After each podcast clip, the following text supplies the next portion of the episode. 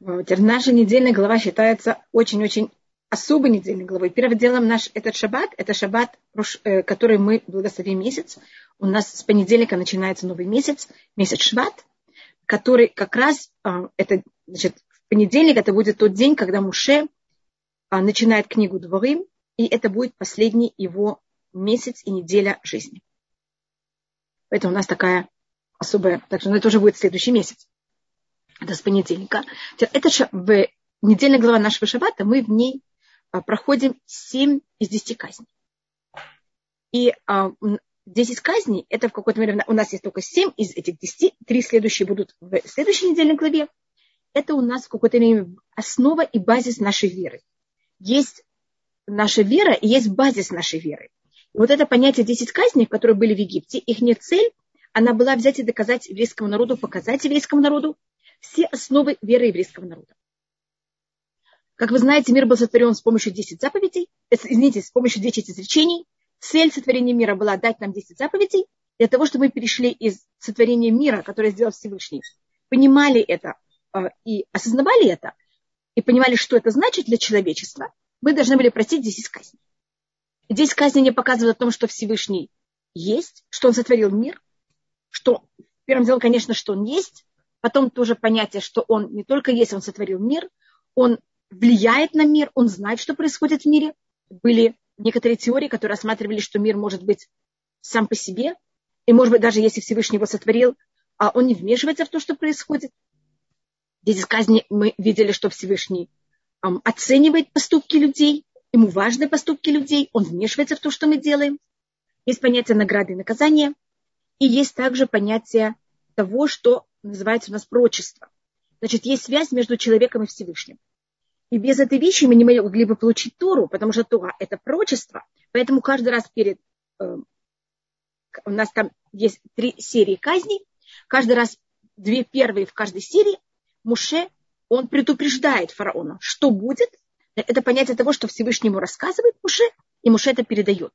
Понятие вот этого связи между человеком и Всевышним. И что Всевышний тогда мы можем получить Тору, в которой тоже есть 10 заповедей, которая первым делом показывает, что есть Всевышний. Если нет кто, нам дает приказы, и нет понятия соблюдения приказов, это также не называется приказы.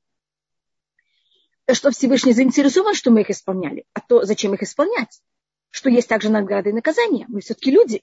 Если мы сейчас выдадим законы и правила, и люди будут знать, что за них никто не наблюдает, я не знаю, сколько людей будут соблюдать эти правила. И также вообще, что есть возможность, что Всевышний сотворил мир для какой-то цели, и нам, людям, передает эту цель, что это в какой-то мере то. И это у нас все проявляется в 10 сказаний. Но это, это в какой-то мере основа нашей веры. Так рассматривает Рамбан, Рави Муше бен Ахман, что это базис всех, всей нашей веры. И показывает нам о том, как Всевышний правит мир. И потом в конце Рамбан рассматривает, что, конечно, когда мы выходили из Египта, и 10 казней, это очень особая форма, как Всевышний проявил себя в Египте. Это понятие тоже называется абсолютно открытые чудеса. Может быть, мы потом рассмотрим это. И от того, что мы видим, как Всевышний правит мир, и что все под его власти, мы должны дойти, конечно, до понимания, что все в мире – это проявление его желания. Поэтому, смотрите, это у нас громаднейшая недельная глава. Вау. Да, это у нас какое-то все, что вы только хотите в нашей неделе. Даже не знаю, откуда начать спрашивать. Да, извините, что я так это все на вас навалила. Теперь мы, ну, Рабанитхава, из вашего опыта общения, богатейшего опыта, что мы можем, это действительно такое богатство, которое нужно иметь очень большие сосуды, чтобы его принять. Это понятие веры, то, что Э, более есть маленькие вещи, которых мы можем принять. Одно из первых вещей, которое обычно всем подчеркивается, это понятие качества, которых тоже проявляются в нашей недельной главе. И одна из понятий качеств, которое очень резко проявляется, это понятие благодарности. И у нас даже, значит, есть у нас понятие веры, эм, размышления, интеллектуальное воспринятие э, веры Всевышнего. Есть у нас э, действие, это как мы себя ведем и как мы делаем как мы соблюдаем законы Всевышнего, когда он нам говорит, мы делаем, когда, или если он нам говорит не делать, мы что-то не делаем. А есть другое совершенно понятие, и это наше эмоциональное состояние. Это наше качество. И в нашей недельной главе, кроме интеллектуальной части, которая рассматривается, в нашей недельной главе от еврейского народа ничего не требуется. Они только, в какой-то мере, им только показывают интеллектуальную часть. А невозможно ничего требовать от людей, пока они что-то не понимают. Если я не понимаю или не знаю, что Всевышний створил мир, не понимаю, как и что это работает, от меня ничего невозможно требовать, чтобы я исполняла. Почему Вав короткий Это я потом посмотрю. А когда мы берем и рассматриваем, а, а потом у нас есть, это будет в следующей недельной главе, когда мы уже все в какой-то мере прошли так много уроков, тогда у нас уже есть какие-то отношения к нам, как взять и соблюдать законы. И вообще э, Всевышний к нам уже приходит какими-то требованиями. А есть вещи... Да-да, пожалуйста. Простите, не хотела вас перебивать. Не-не, пожалуйста. Не, вы хотели что-то сказать. Да-да, а у нас есть другая часть, это эмоции. И у нас они очень важны. Это качество эмоций. И мы люди. Если бы Всевышний сотворил в нас, у нас есть голова, у меня есть голова, у меня есть сердце, и у меня есть руки. И для того, чтобы соблюдать законы, это должно пройти всего меня, не только одного. И эмоции, э, понятие качеств – это намного более сложная вещь. Можно доказать эмоционально, э, интеллектуально кому-то, это достаточно просто доказать интеллектуально, или не просто, зависит каждому как. Заставить себя делать что-то, тоже это в какой-то мере можно. А вот работать своими качествами – это намного сложнее. Я понимаю, что она права, но я ее все равно ненавижу. Хас выхалили. Знаете, что я так говорю? Не все объясняют, почему это так. Но я не могу перебороть себя. Я могу также, скажем, взять и принести и оставить это у нее за дверью. Но улыбаться ей, вот это я уже не могу. Что я так... Значит, нам поступками нам легче себя заставить. А вот мы понимаем головой все. А вот эмоции – это очень тяжелая вещь. Качество, перебороть себя в этом намного сложнее. И у нас считается ключевое качество, которое нужно для человека, это благодарность. Момент, когда у нас нет благодарности, мы в какой-то мере, это считается качество, которое невозможно, без него невозможно продолжать дальше. Я имею в виду в исполнении и воспринятии Туры. Может, все базируется на том, что Всевышний нам дает, и мы в какой-то мере должны ему ощущать благодарность. А если я не ощущаю благодарность, у меня нет этого качества, тогда все бессмысленно в какой-то мере внутри меня. Я могу наружу все это делать, но внутри у меня все не очень сложно. И когда Всевышний говорит Муше взять и вывести евреев из Египта, и для этого надо взять и эм, стукнуть Нил, и чтобы Нил превратился в кровь. Муше этого не может сделать. Потому что когда он был маленький, его взяли и положили в корзиночку и положили в Нил, Нил его не утопил. Нил это не человек, Нил даже не животное. Нил это, это вода. Это, как называется, это не живая вещь вообще. Но благодарность – это качество. Качество благодарности, оно в человеке. Если я не благодарна даже неживой вещи, которая мне что-то сделала и помогла мне, я ее могу взять и выкинуть после того, как она, я ей пользовалась, это эм, в какой-то мере во мне вырабатывает понятие неблагодарности. По-моему, на, русском, на иврите говорят, э, э, яма, но я думаю, колодец, из которого ты пил воду, не кидай в него камень. Есть такое выражение на русском? Да, конечно. Значит, это, конечно, там не имеется в виду именно колодец, там имеется в виду э, человек, который тебе сделал какую-то правильную вещь или что-то, чем-то тебе помог. Но у нас мы это воспринимаем даже в какой-то мере на уровне э, именно этого, этой притчи.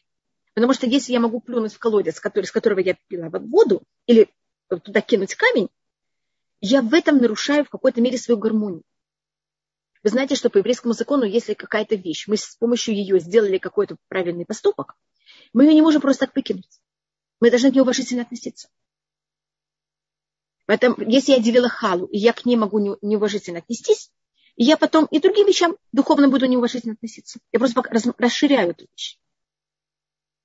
Значит, если что-то или какая-то вещь мне э, помогла чем-то, или как-то была, сделала мне какую-то услугу, что бы это ни было, я к ней должна потом с уважением относиться. Конечно, не превращать это ни в какое, э, никак этому не поклоняться, но это имеется в виду, потому что понятия качеств, они полноценны в человеке, и человек не может э, качествами пользоваться э, частично. Значит, скажем, к людям я благодарен, а к животным я не благодарен. Если будешь неблагодарен животным, ты потом будешь неблагодарен людям. Если ты неблагодарен родителям, ты будешь неблагодарен Всевышнему. Поэтому у нас последняя эм, из 10 заповедей, последние из пяти заповедей, которые на, первой, на первом скрижале, которые относятся к закону между человеком и Всевышним. Последнее – это уважай родителей, хотя родители – это люди. Значит, если не благодарна людям, я буду неблагодарна Всевышнему. Если я буду неблагодарна животным, я буду неблагодарна потом также людям. Скажем, тоже пример животных. У нас будет в следующей недельной главе. Когда евреи вышли из Египта, это была ночь, когда началась, вернее, мы вышли утром, но ночь была казнь, когда первенцы умерли, и собаки не лаяли. Знаете, когда люди выходят, собаки начинают лаять. И поэтому у нас есть потом мы должны быть благодарным собакам, что вы знаете, когда вы идете и все лают вокруг, это психологически очень неприятно. И поэтому, когда мы, э, у нас говорится, это будет через еще несколько глав, это пашат мишпатим, что если у нас есть какая-то падаль или мясо, которое нам, мы уже не можем есть, дать это собаке. Зачем Тура нам советует кому-то дать? Можете дать кому вы хотите, можете выкинуть. Но нам говорится, будьте благодарны собакам. Когда вы ходили из Египта, они на вас не лаяли. Хотя это было не по желанию собак, это было решение, которое Всевышний сделал так, что у них этот инстинкт исчез. Но это было вам приятно, что вы ходили, никто на вас не лаял. Будьте благодарны. Да. Спасибо, а мне кто-то пишет, не плюнь в колодец, который ты пила воду, должно быть. Большое спасибо.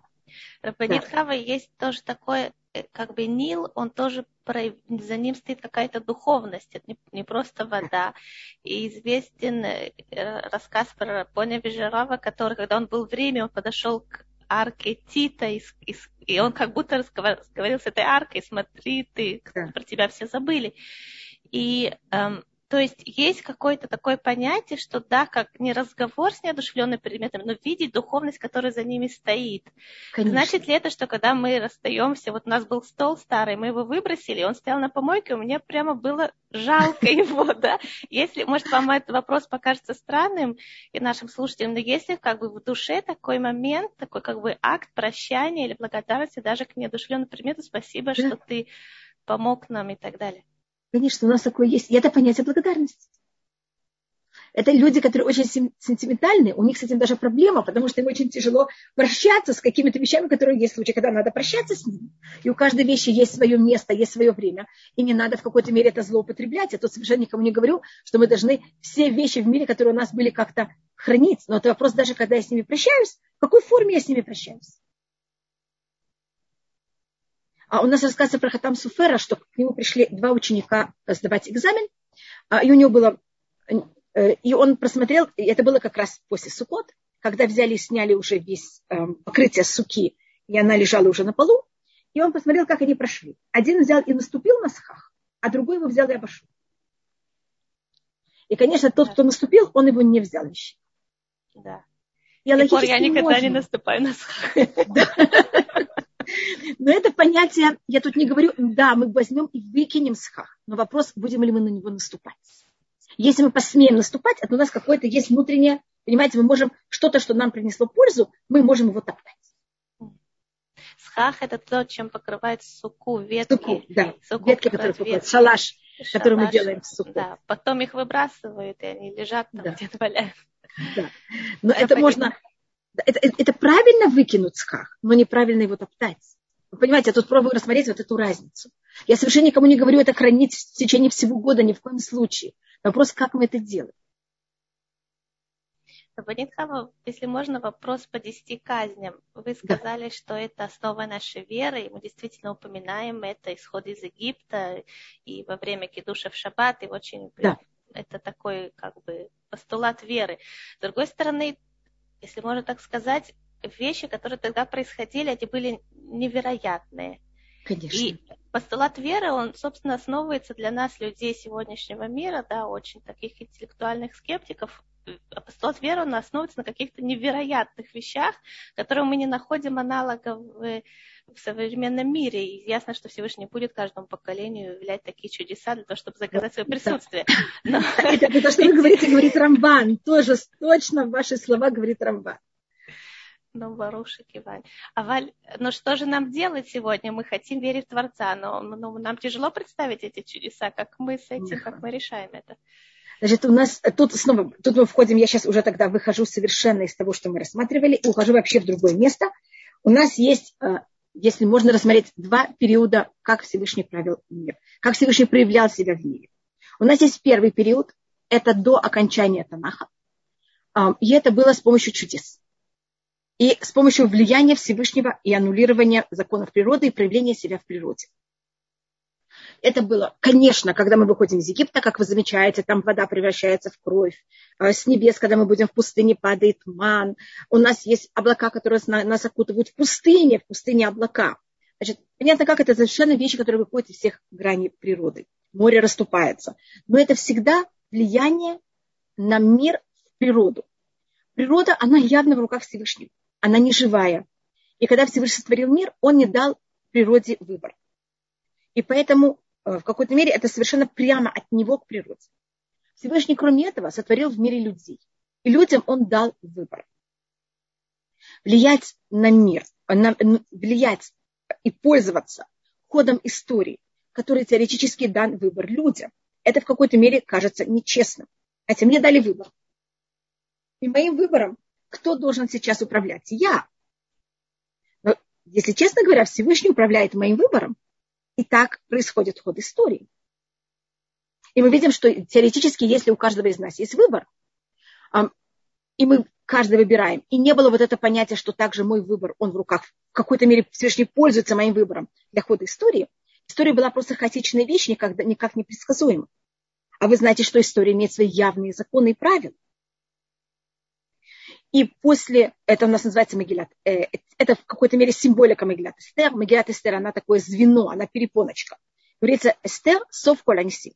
Эстер – конец всех чудес. На иврите Эстер – это чуд, это скрытие. Магилат Эстер – это раскрытие скрытого. Значит, а, после разрушения первого храма, у нас есть там 70 лет, 80 лет перепонки между первым храмом, пока строится второй. Это как раз то время, когда происходит рассказ Пурим, когда хотят уничтожить еврейский народ, и Эстер спасает, спасает еврейский народ. После этого у нас Всевышний проявляет себя в истории с помощью выбора людей. Чем-то нам, как люди, это кажется менее явным. Море расступается, это природа.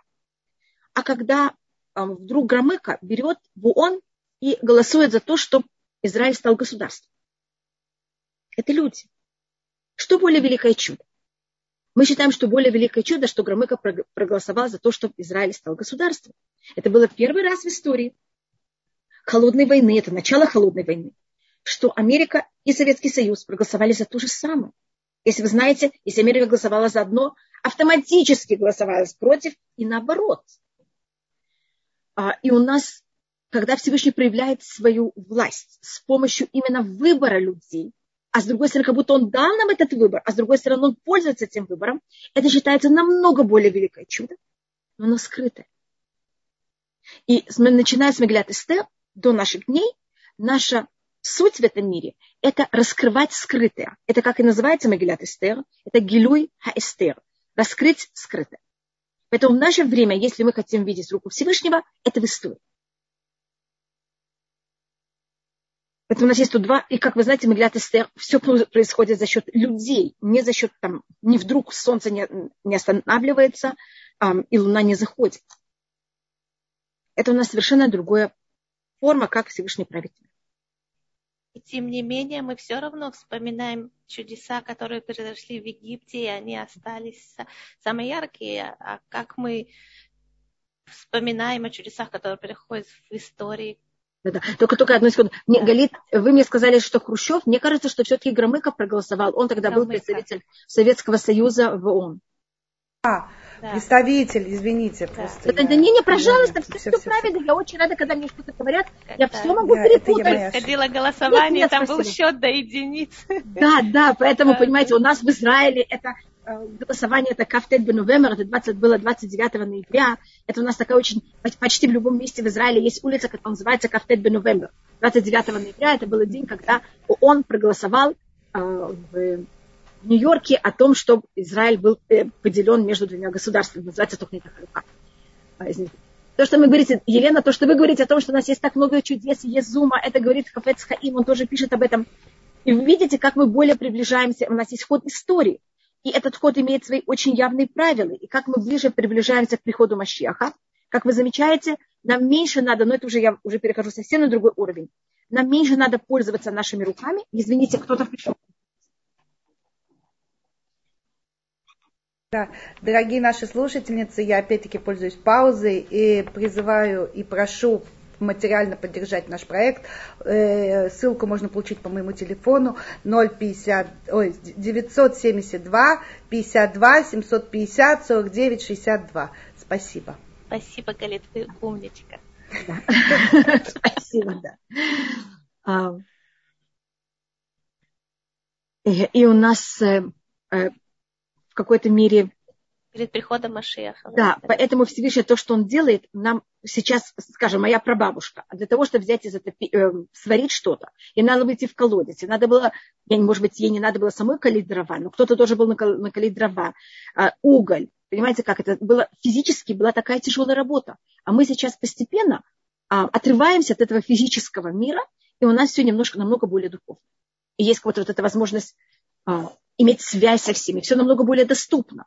Конечно, это Хафецхайм пишет об этом, он объясняет, у него есть много объяснений, почему это будет э, в какой-то мере проявляться больше и больше. Для того, чтобы когда пришел Машех, как нам говорят, что тогда будут э, на деревьях расти, э, будут, будут булочки, это может быть и также и дословно, но это понятие того, что нам, ну, нам, как людям, будет очень мало физически, что надо делать, а только заниматься духовным. И видите, мы уже, конечно, намного более продвинуты. Вау, вот уж не думала, что дистанционное управление это признак прихода Машеха. Конечно. Я просто показываю, как все, можно все видеть, понимаете, как это? Заметьте, мы сейчас просто можем взять, заниматься только духовным миром, а все физические вещи просто нажать один раз на одну кнопочку и все. И у меня в доме все будет происходить само по себе. Умный дом. Да? Который сейчас совсем уже недалек. Да. У нас дом весь управляется голосом. Да, то, что... У меня муж настраивает плату и всю технику, все таймеры, все через свой телефон или звуком. И общается со всеми через всей семьей через этот через так если видите, это, э, э, это почти как по щучьему велению, по моему хотению. Когда когда-то это казалось какая-то такая сказка, которая вообще невозможна. Сейчас это совершенно просто. И для меня самое, знаете, вот удивительное, я вроде все, взрослый человек все понимаю, но вот самое удивительное, когда она мне там за полчаса до шабата начинает говорить, осталось полчаса до шабата, она мне и говорит, проверьте это, это и это. У вас еще есть время это сделать, там, чайник наполнить шабатний и так далее. То есть для меня это вот как голос небесный. Но вы понимаете, что если наша прабабушка бы сейчас вдруг оказалась у нас дома, она бы просто упала в обморок. Да. И вот большое спасибо. Сказал, на что вы тратите свое время, спросила бы. Елена, видите, то, что вы говорите, это очень, очень, конечно, большое спасибо вам. Пожалуйста. Так у нас остается время для духовной работы. Да. Это цель. А мы, мы можем, это, у нас есть выбор, мы люди, и мы можем этим, это время заполнить, чем мы хотим. С другой стороны, как будто наши бабушки были более гармоничные люди. И физическая работа как будто бы помогала им тоже каким-то образом налаживать внутреннюю свою гармонию. Теперь мы ничем не заняты таким физическим трудом. И вот этот вот разброд и шатание, которое происходит в душах, он на самом деле человеку очень, очень мешает ему заниматься духовной работой. Это, снова, как я говорю, любая вещь на выбор. И как эта вещь может нам дать неописуемый прыжок вверх, это же может нам дать неописуемое падение вниз, как вы понимаете. Мир, он, все в мире подлежит выбору. И чем вещь она более высокая, тем она также, ее другая сторона более низкая. Это как, эм, это как маятник. Чем он взлетает выше, тем он потом также идет в противоположную сторону выше. Это вот в какой-то мере достаточно непросто. И меня тут спросили несколько вопросов, только меня спросили про ват, я не поняла совсем где-то, потому что я не видела это. И да, Тейлим может быть также воспевание Всевышнего. Когда будет Йорцет Раби? Э, у нас есть поднятая рука, можно я включу? Елена, да, Елена, я не знаю, извините, я не помню, не могу вам сказать. Я очень извиняюсь. Да. Угу. Тогда пожалуйста. Анна, Анна, пожалуйста. Анна, есть... пожалуйста. А, спасибо, доброе утро. Спасибо, очень пожалуйста. интересно рассказываете и полезно, естественно. Пожалуйста. А, у меня вот такой вопрос немножко из другой области. А, да. Что мы можем вы, э, выучить, если что-то мы можем выучить из образа фараона? То есть вот мы знаем, скажем, что а, ангел Исава – это а, прообраз Ецархара, а, нашего да. злого начала. А фараон, может быть, это иго наша, может быть, это тоже Ецархара. То есть есть какая-то да. связь душой человека между фараоном и то, что вот творится в нашей душе? Конечно, вы очень правильно, конечно, вы абсолютно правы. А, считается, что также ангел э, как сказать, Египта, это тоже символика зла, есть разные понятия зла. И Египет, он называется Рахав. Рахав это значит высокомерие. Значит, мы, вы понимаете, что есть разные понятия Ецарага, и есть Ецара, который именно там у него всякие страсти, это называется Рахав, высокомерие. И если вы рассмотрите слово паро, я извиняюсь, у меня нет бумаги, я то, что пробую написать, это будет, может быть, не очень красиво.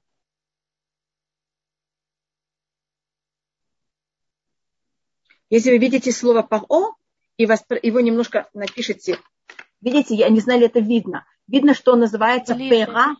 Да. Видите, что паро – это буквы П-ра, злой род. Это считается его главная сила. Значит, есть разные силы, и то, что и это, это было в прошлой недельной главе, он понимает, что то, что, и мне кажется, Сталин это понимал, это не только Сталин, многие люди, многие властители это понимали. Тут есть две вещи. Первым делом, дать людям очень много труда. И когда мы очень заняты нашим выживанием, у нас нет времени ни на что. Скажем, в Советском Союзе то, что было, это надо было стоять в очередях. Почему надо стоять в очереди? Это все равно же все как-то что-то доставали. Могло же быть так, что всюду было все. Я помню, когда я была маленькая, был такой эм, армянское радио, если вы помните, и был там такой анекдот, что если бы у меня был самолет, когда там выбрасывают где-то там, не знаю, чай, я бы тут полетел туда, а когда выбрасывают где-то что-то другое, я бы полетел туда. Понимаете, какая-то нелепость. Это ну, специально поэтому это был такой анекдот. Значит, думать о том, что в одном месте все будет в моем городе, и мне не нужен самолет для этого, это было просто невозможно такой вещи делать. И цель была, чтобы люди были так заняты, достать там стул или достать кусочек материала. И были так рады этим, что у них не оставалось времени вообще думать ни о чем другом. Это первый, кто это придумал, это был фараон. Это говорится в предыдущей нашей главе. Тихбад хавудаля нашим. Чтобы у людей была тяжелая работа на, на людях, и тогда они не будут ничем, не смогут ничем заниматься. И у нас э, и еще, значит, фараон это понятие высокомерия, как он сказал, кто такой Всевышний, что вообще мне что-то будет говорить, чтобы я слышал вообще его голос. И фараон, у нас есть еще одна вещь, которую он символизирует, это а, его корень этого слова, это пере, это значит оголение. Пара, это значит взять и оголять. Значит, его желание было все оголять. Есть у нас понятие, что есть какие-то вещи, которых они интимные. В Египте не было интимности. Все на показ всем. Это что тоже корень этого сейчас? слова. И еще одна вещь, фараон, что он символизирует, это злой род. Это значит говорить всем их недостатки. И это тоже одна вещь, которую с помощью этого можете очень хорошо властить над людьми. Если вы людям доказываете, какие они плохие, они ваши рабы. Когда вы говорите людям, какие они хорошие, они становятся самостоятельными, они растут. И то, что фараон делал, он всем говорил, какие они плохие. И мы в Египте были превращены этим. Значит, это внутреннее рабство. И говорит, это говорит Зуар, что то, что было в изгнании в Египте, это был разговор. И заметьте, что у Муше, у него проблема разговаривать. А все женщины, которые вокруг, может быть, я уже это показывала, это Шифра, это Пуа, это Ципора, у них у всех есть в их имени слово «ты». Вот. Женщины с открытыми ртами, евреи закрытыми, мужчины закрытыми, даже Муше, у него есть проблема с разговором. И когда мы выходим из Египта и переходим море, у нас рты раскрываются, и мы поем. То есть задача наша на ближайшую неделю как можно больше говорить хороших слов. Точно. И видеть во всем только все хорошее. И видеть себя хорошим. В прошлый раз мы закончили урок тем, что вы сказали, чтобы для того, чтобы э, в себе взрастить веру, нужно как побороть гордость. Да. Да? И, и, да, и, и видите, как я говорю, что также ангел э, Египта назывался Рахав, высокомерие. Пожалуйста. В нашем мире, наверное, сегодня основная проблема это найти вот это равновесие между побороть гордость и выйти из неуверенности в себе. Да? Ну, я считаю, что люди э, высокомерные, они все очень неуверены. Когда человек уверен в себе, ему не нужно это высокомерие. Высокомерие – это какая-то защита. Если вы очень уверены в себе, вам не нужно повышать голос. Когда вам надо повышать голос? Когда вы не уверены. А другой человек ощущает, что когда вы повышаете голос, вы очень уверены. Понимаете, тут такая не э, однократность, как вы себя ощущаете, как другой себя видит вас. Это вот как животное, которое находится в опасности, и оно надувается. Но когда там животное надувается, когда животное надувается, это значит, что оно в опасности. То Поэтому люди, ходить надутым. Да, не ходить надутым. Даже по-русски говорят, обидеться, это надуться. Да. Это быть уверен в себе, понимать, что все из рук Всевышнего, понимать, что мы все частица Всевышнего, что всегда все будет хорошо и закончится благополучно. Это тоже дает нам уверенность. Это как мы пережили так много лет. Если бы еврейский народ был бы не уверен, мы бы сразу попали бы под влияние других народов. Другой веры, другой религии, другой, эм, какой-то мере, эм, другой э, ментальности. А когда евреи себя видели в какой-то мере очень уверены в себе, даже когда рядом проходили э, другие культуры, это нас не задевало. В момент, когда евреи ощущали себя унижены перед какой-то культурой, мы были в ужасной опасности. Как эллинизм, как э, социализм. Да. А, а когда евреи были уверены в себя, и в какой-то мере им тогда а, эти культуры, которые были рядом, мы просто проходили спокойно, они нас вообще не задевали. А сегодня как бы вы определили массовую культуру, которой, собственно, сегодня нет, но как бы вы ее все-таки определили, в чем она? В чем мы не должны чувствовать свою неуверенность по отношению к тому, что происходит в современном мире? Одна из вещей, которых, снова это, конечно, зависит очень индивидуально от каждого, в наше время одно из понятий – это есть удовольствие.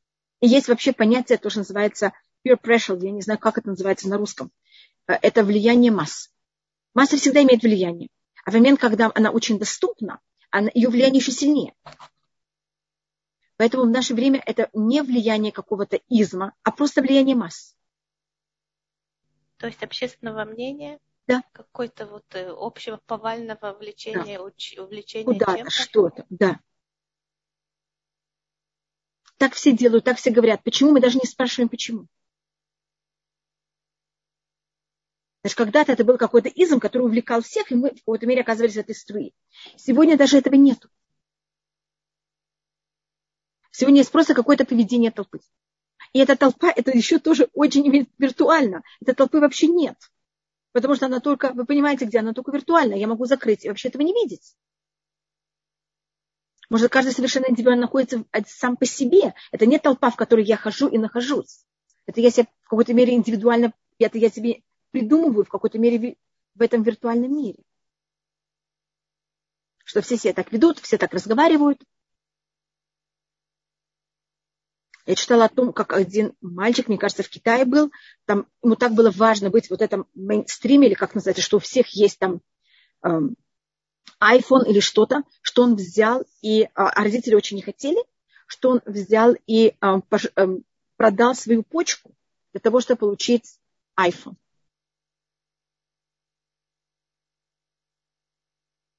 Хотя, когда у него будет iPhone, он же будет, там никого другого не видит, кроме, понимаете, то, что он в этом мире себе придумывает. Но это также, это очень тяжелая вещь, потому что мы намного более оторваны от общества. И нет общества.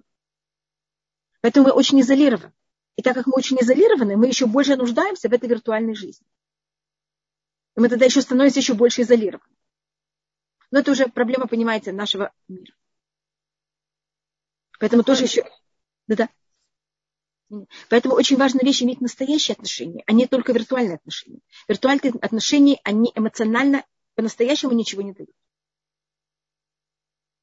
И мы остаемся, остаемся голодными, поэтому если люди пользуются виртуальной э, жизнью, они все время остаются голодными. И поэтому им это нужно в, неописуемом количестве.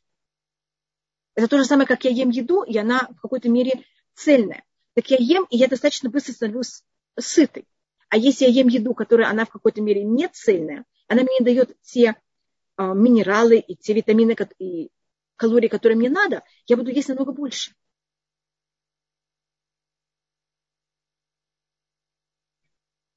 ויצא גם מפרעה ויותר על השם. Нет. А Виталий, я не помню, что там есть короткий ну. Вав. Извините, а потом посмотрю еще раз. Только это, я такую вещь не помню. Виртуальные Пожалуйста. отношения намного более простые, чем настоящие. В настоящих отношениях нужно уступать, нужно преодолевать гнев и все, и все такое. И тогда я не расту. Это все неправда. Это точно так же, как если я ем еду без отрубей, а у меня желудок потом атрофируется. Это намного тяжелее. Надо переваривать еду. Так я ем уже еду, но понимаете, как без отруби. Она вкуснее, она приятнее.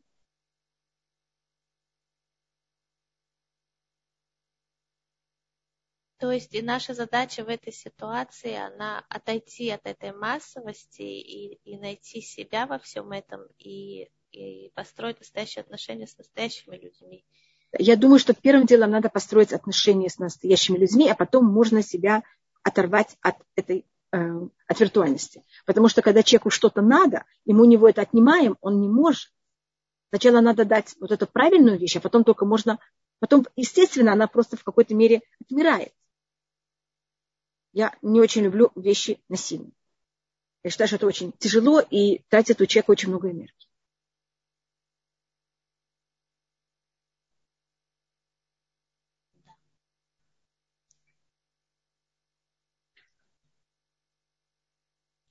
Значит, мы поняли наше задание, это видеть во всем хорошее. И, Абсолютно. и говорить, и, и говорить всем хорошее. только хорошее. Да, и, и взращивать в себе положительный подход к людям, которые рядом с нами, и настоящее с ними строить отношения. И быть благодарными. А и быть благодарными. Ко всем, даже к вещам. Да. Даже к вещам, точно. Если видите, это очень, это все очень гармонично складывается. Теперь вижу, что Анна взяла и подняла руку. Я только я спрашиваю. Анна, я вам пока настроила возможность э, включить э, микрофон. Спасибо. Пожалуйста, Анна. А, шалом, уважаемый Рабанит, шалом, э, Рабанит Галит, шалом, Рабанит Ита. А, вопрос, такой, вопрос, такой, вопрос такой. Не, вот ваше мнение, то, что стало доступным вот э, техника, IT-технологии дают возможность живого общения еврея в любой точке мира. Хоть с Антарктиды он может с, ваш, с вами разговаривать, это прекрасно. Но в этом же есть обратная сторона. Вот раньше Кабала была запрещена, так это какая-то, казалось, это такое интересное, ну прямо сильно хотели. Сейчас она открыта, и опять уже никому не, ну как бы начинается всякая спекуляция и все такое. Точно так же и вот эти технологии, они все для еврея создали. Пожалуйста, учись. Вот не уходя даже не надо, вот, вот оно, вот оно. И опять не надо. Вот как бы доступность у нее же ведь обратная сторона. Надеюсь, моя мысль ясна, потому что вот. Ну, то, что мы говорили, мне кажется, а, это, э, это понятие того, что любая вещь, момент, когда она она может быть великолепной, и если мы ей неправильно пользуемся, она самая отвратительная. И момент, когда нам Всевышний дает эту возможность, и мы не пользуемся, конечно, эм, это в какой-то мере обращается для нас очень неправильно, потому что я вам это дал, и это так возможно, а вы в какой-то мере этим не пользуетесь. Вы совершенно правы, это достаточно сложная вещь. А как тогда? Ну вот, я, не, я как бы вообще, ну вот, а как, как ваш взгляд вот, э, к этому относиться? Потому что вроде, понимаете, когда раввины, вот я со стороны, я, конечно, это не мое дело, но начинаю а вот воспринимать, ну что вы мне навязываете, вроде охмуряете, вот понимаете, как вот, как вы в этой ситуации, это же как бы, ну тоже тяжело. Я не поняла точно, можете повторить, я просто не поняла точно ваш вопрос. Ну, как бы доступность, она рождает вроде, знаете, как будто дома со мной сидят, э, вот рабанит сейчас рядом со мной, понимаете? Ну, это ваш выбор, это ваш да. выбор, что вы хотите. Нет, нет, нет, а вот положим восприятие такое, что, ну, пожалуйста, занимайся. Нет, ну что, вроде как бы, это же ведь отторжение может, ну, вот. Я, я не совсем. Вы хотите сказать, что когда человек должен был встать, одеться, пойти на урок, тогда он это лучше воспринимал, чем вот когда он пришел, сел, открыл компьютер, и там урок, и он... Спасибо, спасибо большое. Я бы так сформулировать не смогла. Да, спасибо. да, да пожалуйста. Что вы имеете в виду спросить? Да, да, да. да. Ой, спасибо, спасибо. И то, что вы мне помогли. Я думаю, что тогда это ваш выбор. Если вы ощущаете что-то так, тогда не пользуйтесь. Идите по-настоящему, настоящие живые уроки, если вам это мешает. Конечно. Я думаю, что Zoom-уроки, они не заменят живые уроки, но это очень хорошее подспорье тем, кто живет в местах, где нет живых уроков, это раз.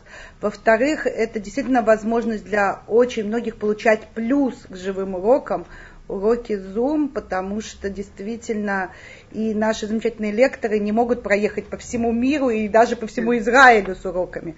А здесь э, у нас есть такая возможность учиться у наших замечательных рабонит. Но я всех-всех призываю, например, те, кто живет в Хайфе, следить за нашими уроками. Мы их организуем, мы их делаем. У нас есть постоянно живые уроки, почти каждый день. И это очень важно, и нам очень больно видеть, что посещаемость упала. И действительно нам, как организаторам этих уроков, очень-очень это больно.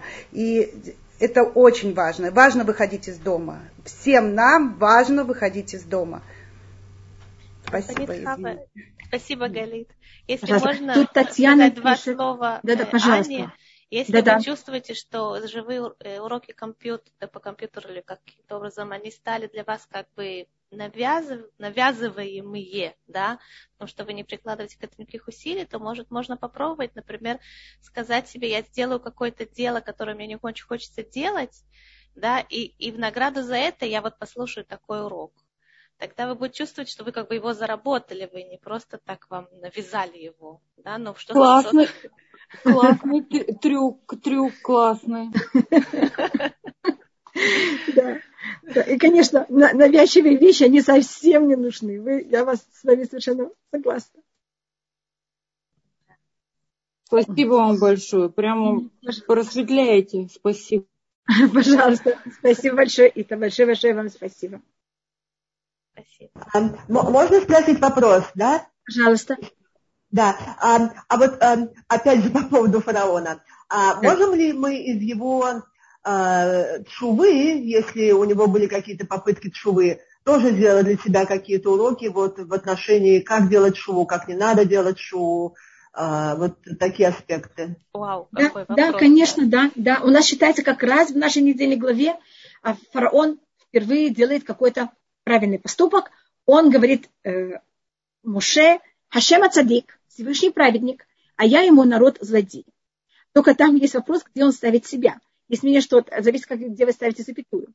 Всевышний э, праведник и я, а мой народ злодеи, или Всевышний праведник, а, а я, как будто и на иврите может быть как а, э, и мой народ злодей. Понимаете, как он себя ставит в середине. Считается за счет того, что фараон признался в своей вине или вине своего народа, он, конечно, египтяне за счет этого были похоронены, когда они вышли, когда было когда море расступилось, египтяне утонули, они не остались в воде и не растлели в воде, и рыбки их не съели, а Всевышний дал приказ в воде их выплюнуть, и, они, и земля их похоронила. И это считается, что это была им награда за то, что, того, что фараон в нашей неделе говорит, Хашема цадик вани вам решаим. Э, кто-то спрашивает, можно видеть Паро как Афра? А, да, это в какой-то мере то, что я рассмотрела как понятие Э, паро. Паро это вот такой безграний. Понимаете, как это оголенный. Да. На иврите растрепанные волосы. Это... Да, это упарает роша иша. Кипаруагу. А, извините, что я только пришла к этому. А так мы видим от фараона вот это понятие признаться. Признаться это очень тяжело, особенно высокомерному человеку это очень тяжело. Мы учим от того, что насколько Всевышний милостливый, Всевышний берет фараону, и он его девять раз предупреждает, потому что я могу это видеть все девять казней как предупреждение, и только десятое – это уже настоящая смерть, когда э, первенцы э, умирают. Насколько надо быть терпеливый к людям, насколько надо разговаривать с ними, а не просто давать только наказания и указания. Муше все время разговаривает с фараоном. Дает ему еще один шанс, еще один шанс. И, как, и есть то, что мнение, то, что говорится, что Всевышний укрепил сердце фараона, в этом есть два мнения. Или что Всевышний укрепил сердце фараона, а, и тогда отнял у него выбор. Значит, есть это рассматривает Рамбан, э, Мемонит, Шмуна Праким Рамбам, 8, э, Рамбам это рассматривает 8 глав э, вступления к перке. А вот, что так как фараон себя вел ужасно и отвратительно еще до того, как началось все с еврейским народом, и к еврейскому народу до 10 казней, а тогда он и потом ему дали еще пять казней, которые были неописуемые чудеса. И это совершенно так, также не раскрыло его сердце. У любой вещи есть грань, и тогда у него отняли выбор. Это мы тоже также учим о том, что есть моменты, когда человек переходит какой-то Рубикон, и у него отнимается выбор. Это и в плюс, и в минус. И по Хухма у нас было два человека. Фараон потерял выбор за счет своих отвратительных поступков, а Муше потерял выбор за счет своей очень тяжелой работы над собой. Мне кажется, у каждого из нас есть какие-то вещи, которых мы уже прошли. Это прошедший для нас этап, и мы настолько тяжело работали на том, что нам это уже никогда не хотелось, что для нас это уже не выбор. Мне кажется, что почти для всех нас убить это не выбор.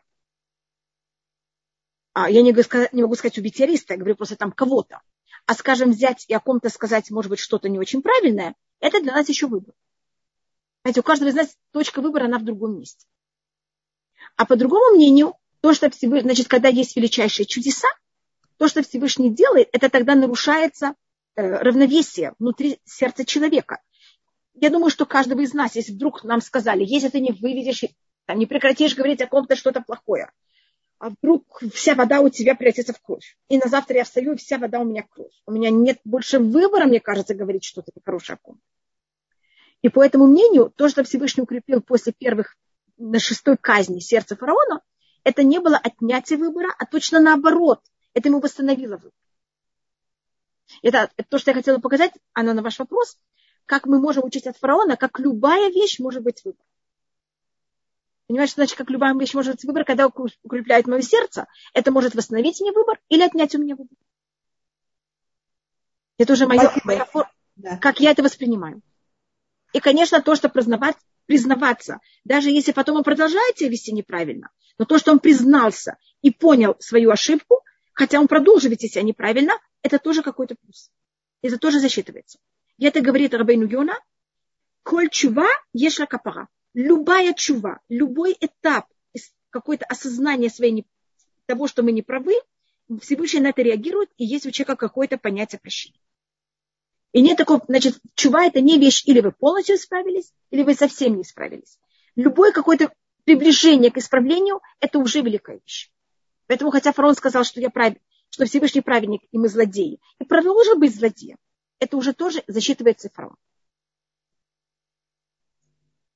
Тут есть вопрос, почему еврейский народ должен был сформироваться именно в Галуте.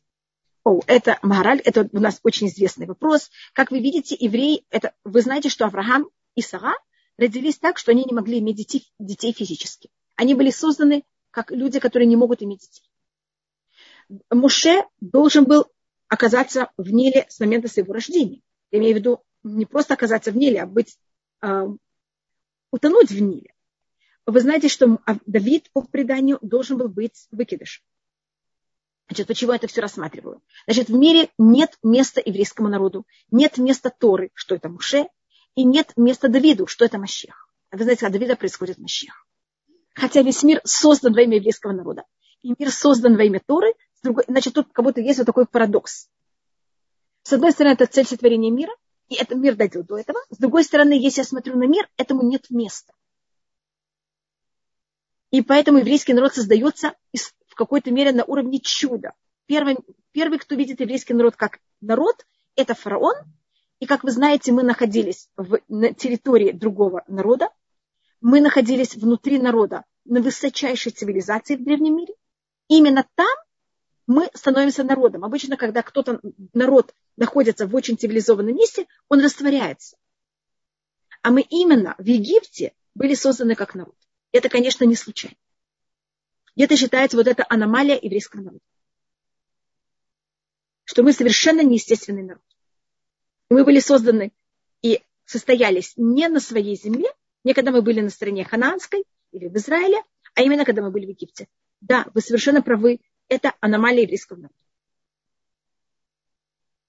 Только я хотела показать, что это не только аномалия еврейского народа, это также, понимаете, как это? Это рождение вообще нас, как потомков Авраама и Сары, которые не могли иметь детей, и родили, мы родились чудом. Значит, мы существуем чудом. У нас в естественной форме еврейского народа нет места в мире. Мы только можем существовать за счет того, что мы народ Всевышнего. Когда мы это прекращаем, по законам природы у нас нет места в мире. Я вижу, что Вера подняла руку. Вера, вы видите, что Вера подняла руку? Да, да, да, Вера, пожалуйста. Угу. Да, здравствуйте, Рабанит. Я здравствуйте. вот по поводу вот этого вопроса, который я задала. А вы можете немножко пояснить, почему в мире, как нет места Торе вот в мире нашем, или там нет места Машеху, как бы в чем, в чем объяснить, почему это так? Значит, для того, чтобы был выбор, значит, Всевышний сотворил мир физический и духовный. Если мы рассматриваем мир только физическими глазами, без духовности, у этих вещей нет места. Это ваш выбор. Вы можете видеть небо, вы можете видеть землю. Если видите землю с мусором, там нет еврейского народа. Там нет Торы и там нет Машеха. Если поднимете глаза на небеса, там все есть.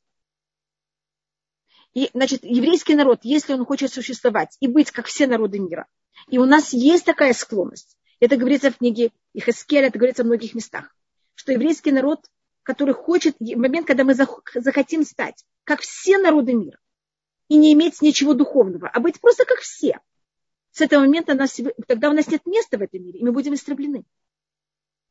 А в момент, когда мы видим себя как именно народ Всевышнего, тогда у нас есть все.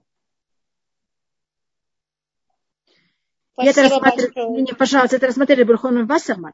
А, он жил во время катастрофы. Он жил немножко до, он, конечно, он погиб в катастрофе. Он писал много работ до, намного до катастрофы. И он писал об этом, это цитата из книги Хескель.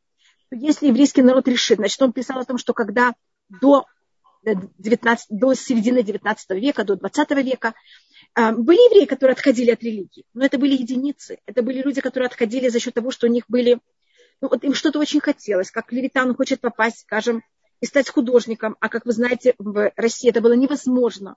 Или там писатель, э, его никто нигде не принимает в Германии. А если креститься, тогда возможно. В армии до каких-то ранков невозможно было дойти э, человеку, который не был христиан в, России, в русской армии также.